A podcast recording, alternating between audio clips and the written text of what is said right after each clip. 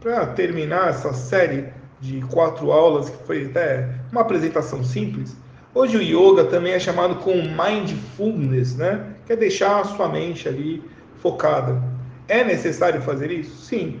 Isso vai facilitar em muito, não apenas né, nas negociações de mercado, na tela, que em geral é sozinho, né? Você fica você, o computador, diferente de um banco, onde você tem outros profissionais observando o que você faz, mas é, vai te trazer aquela é, substância, aquela força para manter a sua estratégia.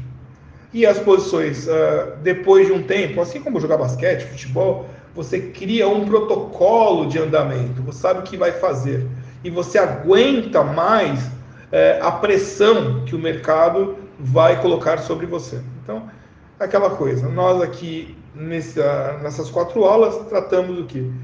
Uh, yoga é bom para o mercado, respiração fundamental e consciência. Você não está num jogo impulsivo, impulsivo de impulsividade.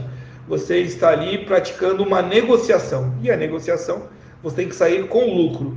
Às vezes, sair da posição no 0 a 0 também é lucro, levando em consideração que você não perdeu. Eu espero que eu tenha te ajudado e vamos continuar aqui é, colocando